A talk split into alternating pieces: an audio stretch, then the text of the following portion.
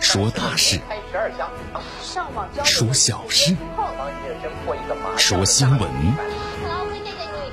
每天早八点，江南说新闻，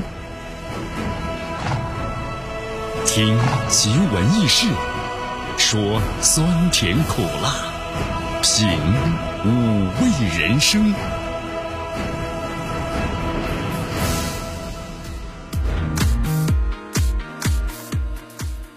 新的一天开始了，开始了，开始了！怎么江南三个开始啊？感觉好像这话有点收不住啊！对对对，就是这样一种感觉。能不能再快一点啊？经常这样一种感觉。哎呦，江南发现呢，咱们这个大街之上啊，开车的时候呢，路怒症，还有就是说呀，快快快快快，经常呢是成为大家一个口头禅的啊。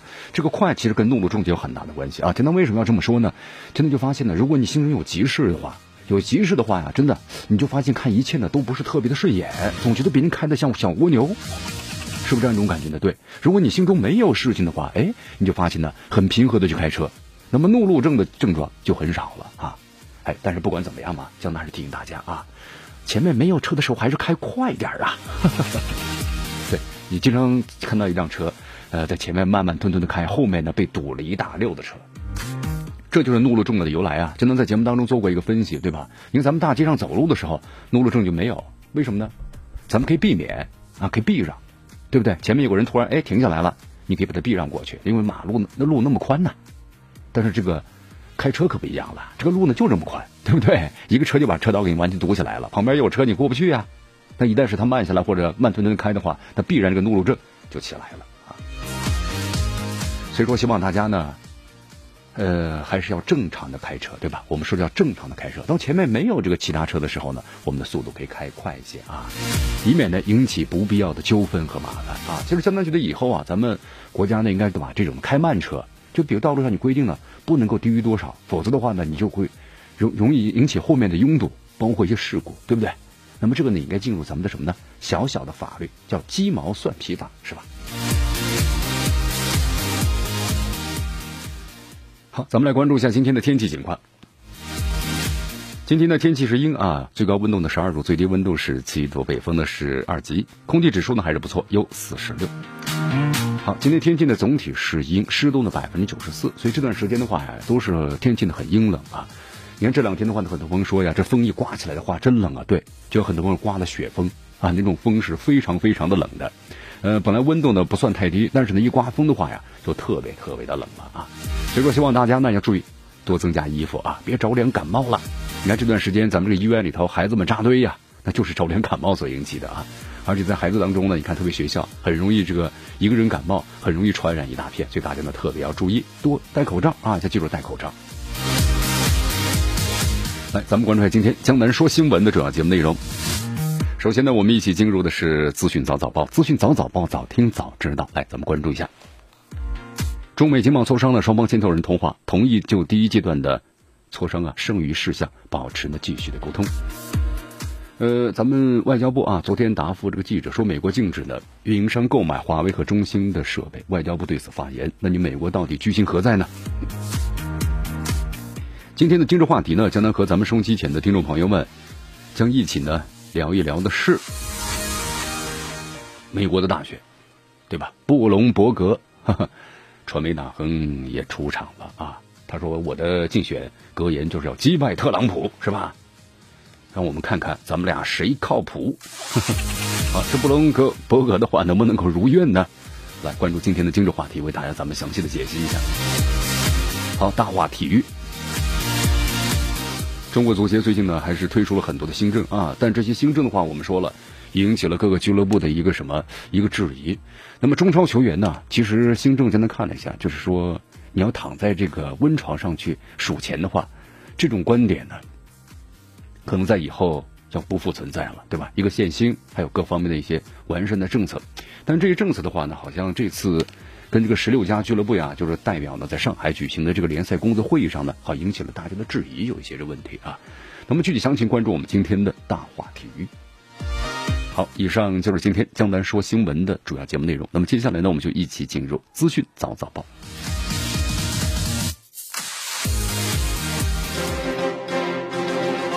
时政要闻、简讯汇集，热点评说，资讯早早报。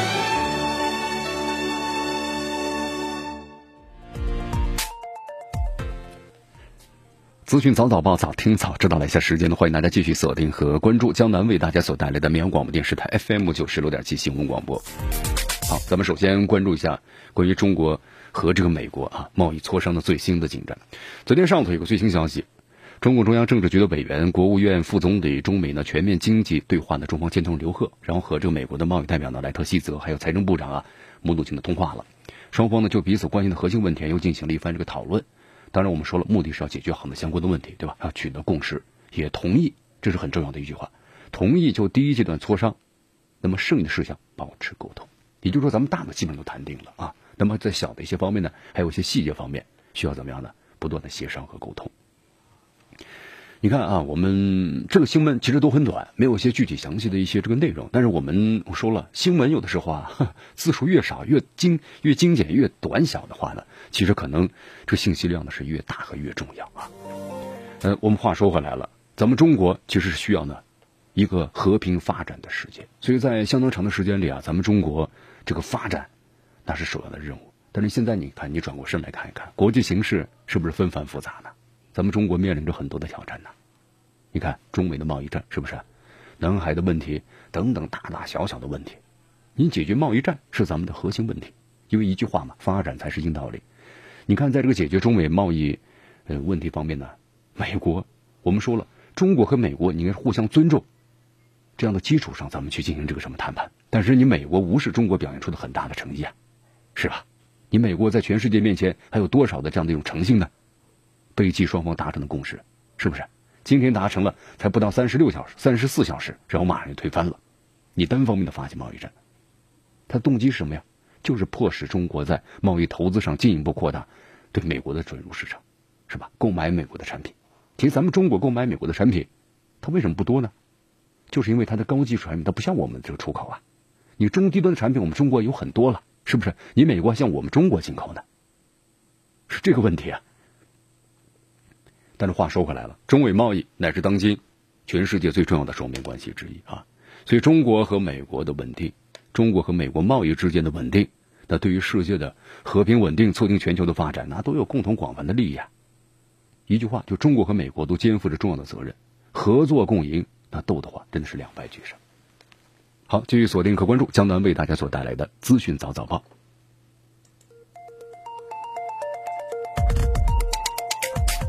好，我们再来关注一下啊，在昨天的话呢，外交部这个例行记者会上回答记者的提问。有记者提问呢，就最近这个美国联邦通讯委员会就是 FCC，然后投票呢通过个决定，禁止运营商啊使用联邦补贴资金购买的华为和中兴的设备。你看，就说呢，这两家设备你们不要去购买啊。你看，耿爽答复了，你美方在这个没有任何证据的基础上，然后呢，以莫须有的罪名，滥用国家力量打压呢，这个特定的国家和特定的企业，对吧？你看，我们在节目当中也介绍以前法国的阿尔斯通，是不是？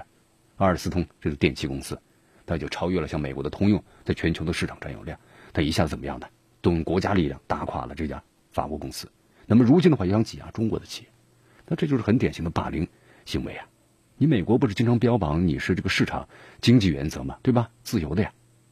那么如果这一原则，如果这一原则的话不需要遵守，那么其他国家，包括我们中国，我们是不是也可以采用美国企业这样的方法来进行炮制呢？嗯，对不对？美国禁止美国运营商购买华为中兴的设备，其实它不能够改善美国的安全网络问题，因为在这个美国农村呢。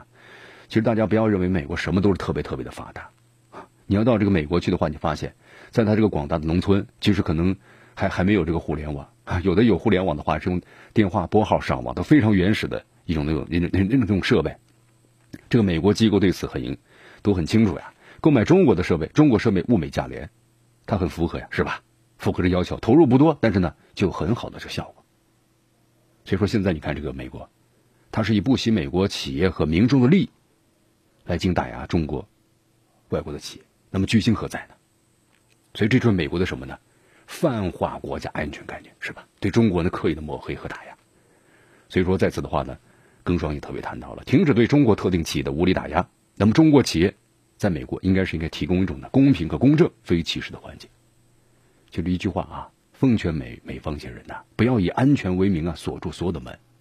你把门都锁住了，那囚禁的就是你自己。好，同时呢，在外交部例行记者会上，还有记者提问了所谓的中国特工王立强到澳大利亚呢投诚这事儿哈。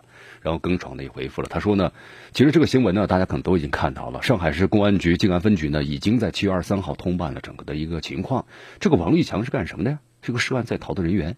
说句，那通俗点，就是个骗子，涉嫌的诈骗，被公安机关立案侦查了。那么他持有的中华人民共和国的护照，还有就是香港永久居民的身份证啊，都是呢伪造的证件。目前公安机关呢正在调查之中。你看，中国的有关单位在第一时间就把这个权威消息呢就发布了，指出其中有哪些问题，做出了澄清之后。但你看这个澳大利亚，对不对？这澳大利亚个别的媒体和人士啊，那置若罔闻呐，他们采取的还是这种错误的立场啊。然后呢，怎么样？直直记的采信一个涉嫌犯罪、完全没有可信度人的话啊，迫不及待的大肆炒作所谓的什么中国威胁论，然后呢抹黑中国，对不对？造谣，这是一个很拙劣的闹剧啊。令人感觉就是瞠目结舌、匪夷所思。所以在此的话呢，耿爽也特别谈到，奉劝澳方的有关媒体和人士，要尊重已经明确无误的事实和真相，对吧？你作为媒体，你要恪守起码的职业道德操守啊，摘掉有色眼镜吧，放下一时心态偏见，不要再做不负责任、徒增笑柄的事情。好，这里是江南呢为大家所带来的资讯早早报，资讯早早报，早听早知道，来继续锁定 FM 九十六点七绵阳广播电视台新闻广播。好，我们再来关注呢下面的消息啊。来，根据香港媒体的报道，在今年九月份的时候，就有一名这个时年呢是十五岁的中学生，当时他是拿着这个激光笔，还有就是改装过的这个雨伞呢，参与了示威游行。那么，然后呢，西龙。西九龙这个法院呢，本月初就裁定他是意图呢，管有的攻击武器，包括呢在公众地方啊管有的攻击性武器的罪名成立。好，在昨天的话呢，这个裁判官判处他要进入这个更生中心啊。好，这个是你看通过这个粤语广东话啊，你看这个粤语翻译过来，就大家可能有点听不太懂，是什么意思？就一句话，被判刑。罪名成立啊！十六岁的香港这个暴徒，你看，在听到这个判决之后啊，这名刚刚满十六岁的青年呐，哭了，不时的紧咬嘴唇。这个时候你后悔没用了，对不对？你后悔有什么用啊？好，根据这个了解的话呀，目前这个更生中心啊，是香港的惩教署的更生计划之一，就处理呢十四到二十岁的青少年犯罪，给他们提供啊，包括这个短期的住宿训练的这么一个计划。这个计划呢，就是时间就是三个月到九个月。那么获释的青少年犯罪啊，还要接受呢为期一年的法定的监管，你这有人生的污点了呀，对吧？你看在以前的话，那段时间，这五个月香港的这个暴乱，对整个社会造成了多大的影响啊！香港整个的经济呢开始呢负增长了，对不对？你看更多的香港的民众也也看到了，你这些暴徒，你是在毁坏香港啊！几代人的努力，几十年的努力就被你们全给废了。所以你看，更多的香港人就传出来了，坚决支持香港警方。这个治暴治乱是吧？对暴力犯罪毫不柔软，绝不姑息。向暴力呢说不，为正义呐喊。所以说，对于这些暴徒分子呀，必须要绳之以法，对这个暴力的违法行径要追究到底。那么这样的话，才能够挽救香港和守护香港。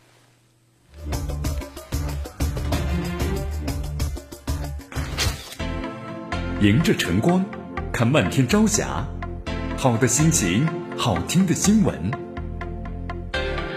走进江南说新闻，新闻早知道。与江南一起聆听江南说新闻。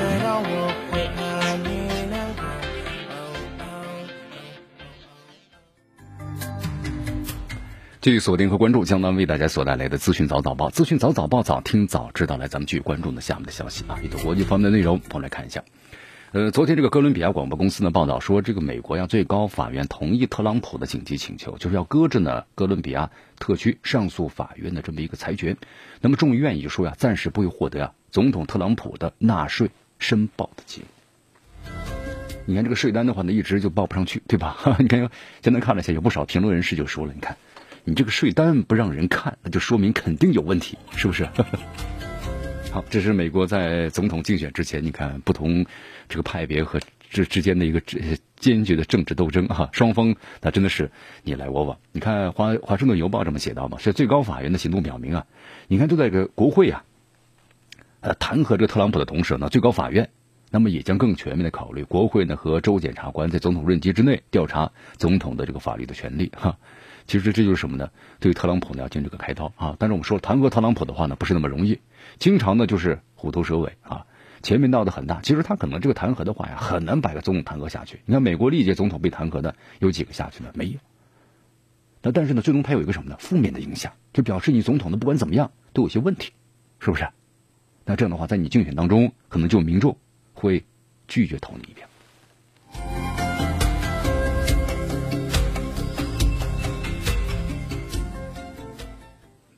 同时呢，你看这个美国的媒体特别谈到了众议院目前启动的弹劾调查呀，其实重点呢，他关注的不是关于这个财务上的问题啊，其实重点呢还是在特朗普呢和乌克兰的交易，对吧？就采用的这个这个经财财政上的压力啊，你乌克兰要是不跟我合作的话，不提供，对吧？这彭斯他他相应的。那么就是不是这个跟你们之间有一些合作方面的受贿或者怎么怎么怎么样？那么相关的一些个交易内部情况，那我可能这个对你们的支持军事援助那就要暂停啊！这个可能才是大家所关注的一个问题。好，我们再来到这个日本啊，最近的话呢，这日本首相的安倍晋三深陷呢舆论的漩涡啊，同时他做出个决定啊，就是暂停举行的慰问。就是慰劳这个日本的各界精英人士的有个叫赏樱会，呃，目前的话就是日本的话，呃，多家媒体啊就报道说，因为他的支持率啊，在日本的话有点下跌了啊，有七成的受访者认为啊，安倍就此事的回应不可信赖，而且呢是难以接受的。好，就是我们来看一下啊，媒体分析呢，这从七月份以来，安倍的支持率啊再次不足百分之五十。那么关于就是为什么这个不支持他呢？回答首相的无法信赖，就是这个民众当中占了百分之三十六。那么跟上次相比的话，又增加了八个点子。那么根据分析啊，这次呢，由于是围绕啊这个赏樱会，安倍呢修改了否认参与呢宾客人选的这个国会答辩等等相关的影响。那民众对他这个答复呀，就感觉呢不是特别能够接受。那么对于安倍呢，就邀请了众多。就他邀请的人呢，都是他的支持者去参与这个赏樱会，那好像不支持就不能去。所以说，很多人认为啊，你这个安倍这么做太不地道了啊。好，目前呢，在日本的这个国会上，围绕赏樱会前夜还有首相呢后援会举办的宴会，那又有产生费用的问题啊。日本在野党要追究这个相关的责任啊。那么安倍做出的解释呢，在内阁就是不支持这个阶层当中啊。回答的无法接受就占到了将近是百分之九十四，都快全部了，是不是？你看，所以说安倍现在的这个支持啊，逐渐逐渐的开始有所下降。所以这个安倍呢做就是做做出个解释，就是我为什么要请这些人怎么怎么样，但是也没有消除外界对你的质疑啊。所以这个事件的话，一直在日本的不断的发酵。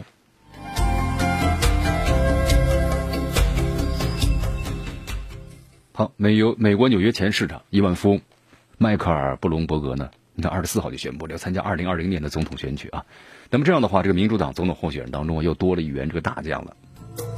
你看，这个七十七岁的布隆伯格呢这样说：“他说我将参选的总统，希望能够击败特朗普，重建美国啊。”这个格言还是不错哈，是吧？好，咱们说一下啊，福布斯排行榜这个布隆伯格的净资产达到了五百三十四亿美元，在美国的富豪榜当中啊，排名是第八位。呃，特朗普的资产大约三十亿，三十一，三十一亿美元。那么跟这个布隆伯格比的话呢，确实还是差了很远。所以布隆伯格的话，财大气粗啊，而且他嘛就宣布了，你看我竞选期间我不接受政治捐款，对吧？我有钱，我自己拿钱。那么当选总统之后呢，我也不领薪水，就是我我只相信的拿一一块钱的工资，就一美元。那么现任总统特朗普也曾宣布，把四十万美元的年薪全部捐给了慈善机构啊。其实你发现呢，今年这个民主党人的候选人呢，就是宣布呢，我要竞选，我要竞选等等。其实布隆伯格要，真的是到年底了，那真是姗姗来迟啊。所以说这次加入这个选战的话呢，你看其他的民主党的总统候选人都虎视眈眈呢，是不是？那我们说了，每一个候选人背后都有金主呀，那金主呢都是蓄势待发。你看这个布隆伯格呢，我们也为他做过一个介绍嘛，他据说他自己花钱花了三千多万美元啊，购买了电视竞选广告，因为在这个整个竞选期间的话，你打开这个电视，在美国或者是整个的媒体，那铺天盖地全部都是各个候选人，对吧？那他们的形象、他们的言论，那这些都是要花钱的呀。你要在某个时段播，播出多长时间，那都是类似于像广告时间的，对不对？就像布隆伯格的话，那自己反正我有钱，我出钱吧。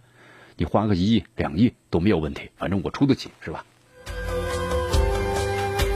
你看，再能看了一下啊，你看以前希拉里，希拉里在一六年当时和特朗普竞争的时候啊，最后一周一下就花费了，最后一周时间就花费了三千多万美元，投放了七天的电视广告。你看是不是这样的？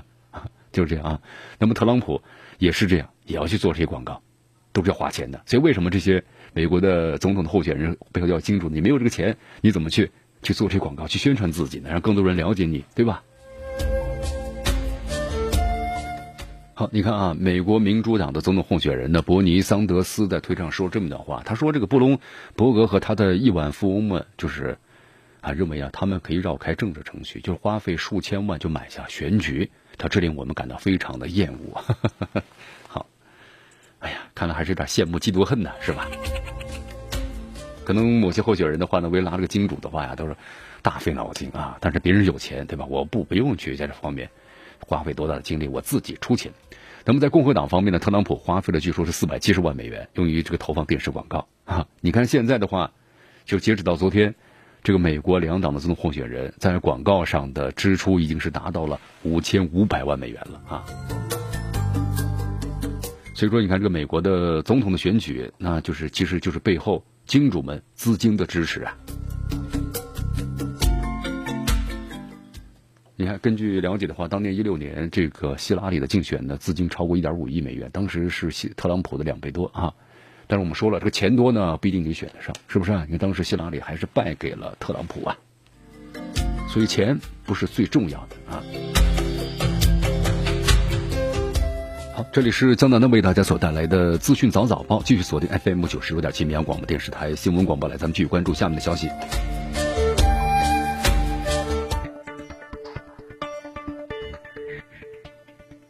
好，我们来关注一下这个维基解密的创始人阿桑奇啊，阿桑奇的话，目前在这个英国的监狱里头啊，那么同时还面临这个问题，就是引渡到这个美国，是吧？但是现在的话，这阿桑奇好像据说在这个英国的监狱里头啊，这个健康状况非常非常的糟糕。四十八岁了，四十八岁，其实我们说了，那是年富力强啊。对，现在咱们现在这个发展的这个科学程度来说，四十八岁那应该是年富力强的，对吧？你联合国这个教科文组织嘛规定，不是六十岁之前都是青年嘛？但是现在你看，媒体把它称为是什么呢？四十八岁的老人，这个健康状况非常的糟糕。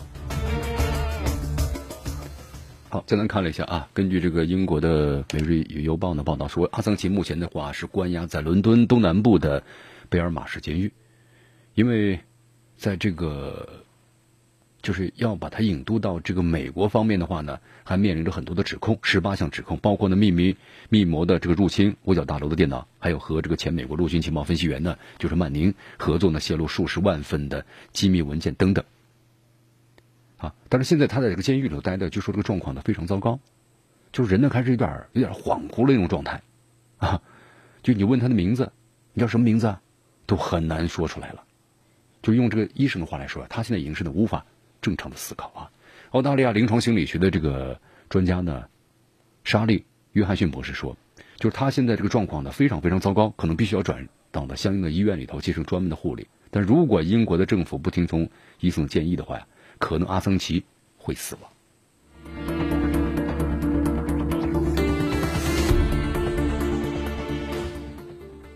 好，上周不有个消息吗？瑞典当局决定撤销对阿桑奇的强奸的这么一个调查指控啊。虽然这个阿桑奇呢一直否认，就是我根本没做过这事儿。呃，同时在今年五月份的时候，阿桑奇因为违反了保释条件被判入狱了五十周。那么此前的话呢，他一直是躲藏在厄瓜多尔的这个伦敦驻大使馆啊，以避免因为性犯罪。指控而被引渡到瑞典。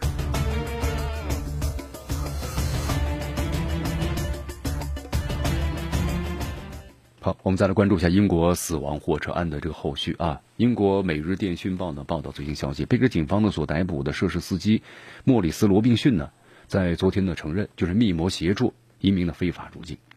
你看这个二十五岁的莫里斯啊，那么之前当时被抓的时候，他说他无辜嘛，他好像我根本对这事一点都不了解。但是现在呢，已经是真相大白，他就是这个全球走私集团的一名成员。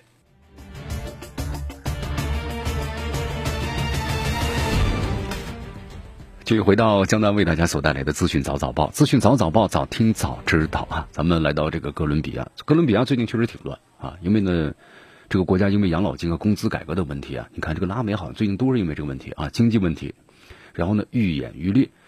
呃，现在的话呢，你看昨天有个数字，超过二十万的民众参加了全国的罢工游行。你看这个罢工呢，我们说了，他可以呼吁，就是表达自己的意愿，但是我们说了，有一部分的人。可能就是不法分子，对吧？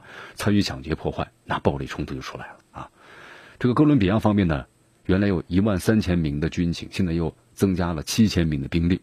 你看，他这个首都呀，波哥大有七百万的人口，是吧？四十多年来第一次实行了这个宵禁，那也是在波哥大了啊！首都呀，也是一夜之间呢被这个媒体称为是沦为了鬼城。呃，同时还发生了暴力袭击事件啊，用炸弹袭击警察局，包括杀害警员、平民的事件也在发生了。呃，因为此前哥伦比亚联合这个美国呢挑动委内瑞拉局势，但历历在目。那目前的话，你看突然一下子自己的国家这个局势呢也也变成这个样子了啊，风雨摇曳啊，是不是？令人感到非常的堪忧。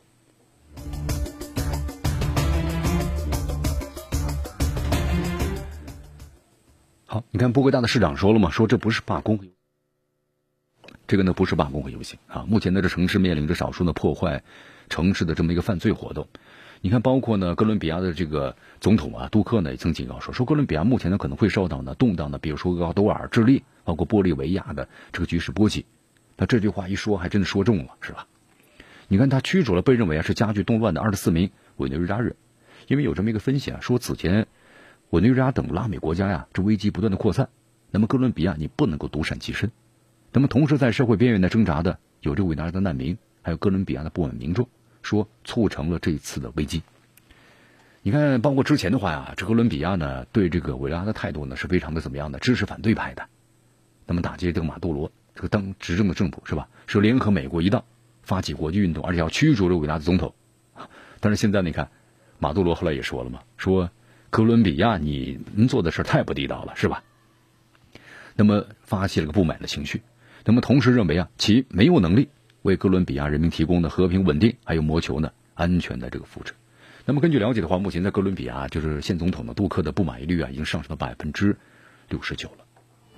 咱们介绍一下啊，这个哥伦比亚的总统呢，伊万杜克，今年的四十三岁，那真的是年富力强啊。但是有些问题，什么问题呢？就是在这个教育、经济还有社会安全等方面呢，实行的政策饱受诟病，也备受批评。你看，他包括接纳了来自于邻国的委内瑞拉。委内瑞拉我们说了经济崩溃啊，对吧？一百四十万难民，还有就是二零一六年呢，和哥伦比亚的反对派的势力达成和平协议，那有个很导致的很复杂的一个后果。所以目前这个整个的紧张局势的话呢，导致了民众对他呢一点也不支持啊。好，但是呢，哥伦比亚这个总统杜克的话，我们说了，虽然这个局势很紧张，但他表现出的还是一副呢，不是说要强制给你镇压下去啊，把你打击下去，然后怎么样，还是开展了一个积极对话这么一个良好的形态吧。你包括宵禁的话，只是晚上，你白天可以。那么同时呢，你包括，呃，他愿意就是携财政部长、劳工部长和贸易部长，然后呢，愿意和企业主的工人代表，就包括民众代表，展开积极对话。他还是希望能够解决呢这种紧张的恶劣的局势。但有的时候啊，事与愿违啊。好，我们再来到这个印度啊，你看印度政府在长达两个月的沉默之后呢，正式公开承认这个情况啊，什么情况呢？江南。就是今年九月份的时候啊，奔月之后，就是印度所发射的印度月船二号着陆器，目前被证实，那么是坠毁了。好，以前的话呢，只是说制动出现了问题嘛，失去了这个联系，但是现在，那么终于，终于就是确定了是坠毁了啊！你看，这是印度呀，应该说整个的一个综合工艺吧，特别是这个高精尖端技术的一个结晶啊。但是现在的话呢，看来是没有成功的啊。所以说还是挺伤心的，对吧？但当当时出现问题的时候，你看，这个总理莫迪当时也和这个总设计师啊，也是拥抱一下，好好就是特别是安慰他，是吧？他确实花了印度很多的心血啊！你印度呢很喜欢和和咱们中国比，他说你怎么怎么怎么样，怎么怎么样。但是我们说了，这些呢都是属于综合一个工业、综合工业的一个考量啊。你看，包括之前我们所谈到的关于这个污染的问题，全球三十个城污染最重城市，印度就占了将近二十个，是吧？那么印度那说他们也要进行治理，但是呢，我们说了，咱们中国，你看现在这个环境的治理呢非常棒。就是说，逐渐逐渐的朝更好的方向在不断的发展了。为什么？因为咱们中国用几十年的时间改革开放，那么完成了资本主义国家在一百年、上百年可能需要完成的工业化。但是印度，你完成工业化了吗？你没有。所以印度现在要谈整个环境的治理，那真的是为时过早了。心有余而力不足，就是这样的道理。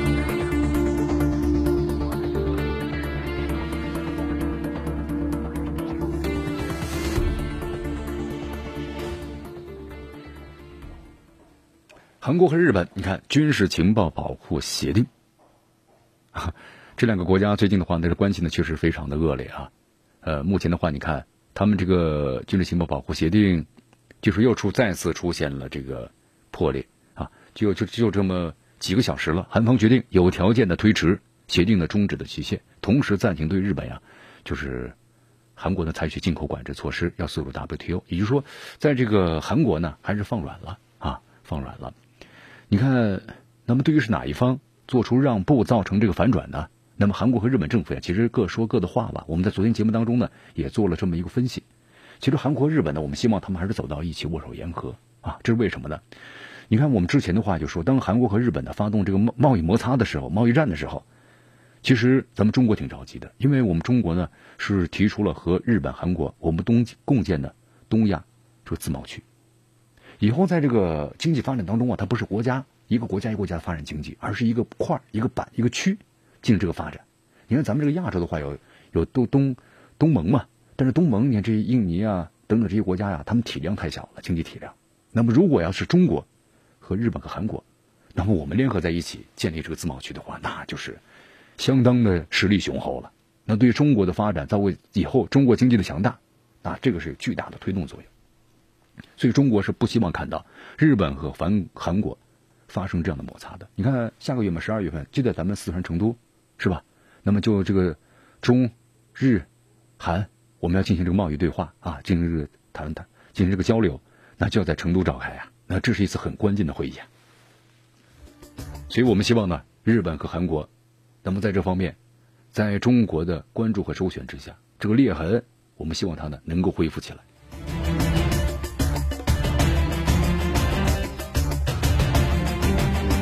好，以上呢就是今天啊资讯早早报的全部内容。那么接下来呢，我们就进入今日话题。今日话题啊，咱们跟这个美国的大选有关系，对吧？刚才我们谈到了布隆伯格嘛，就说了我宣布我要这个竞选总统嘛，对吧？我的目标就打败特朗普。那么击败特朗普说起来挺容易，那么他能不能够如愿呢？今天今日话题，咱们就为大家呢详细的解析一下。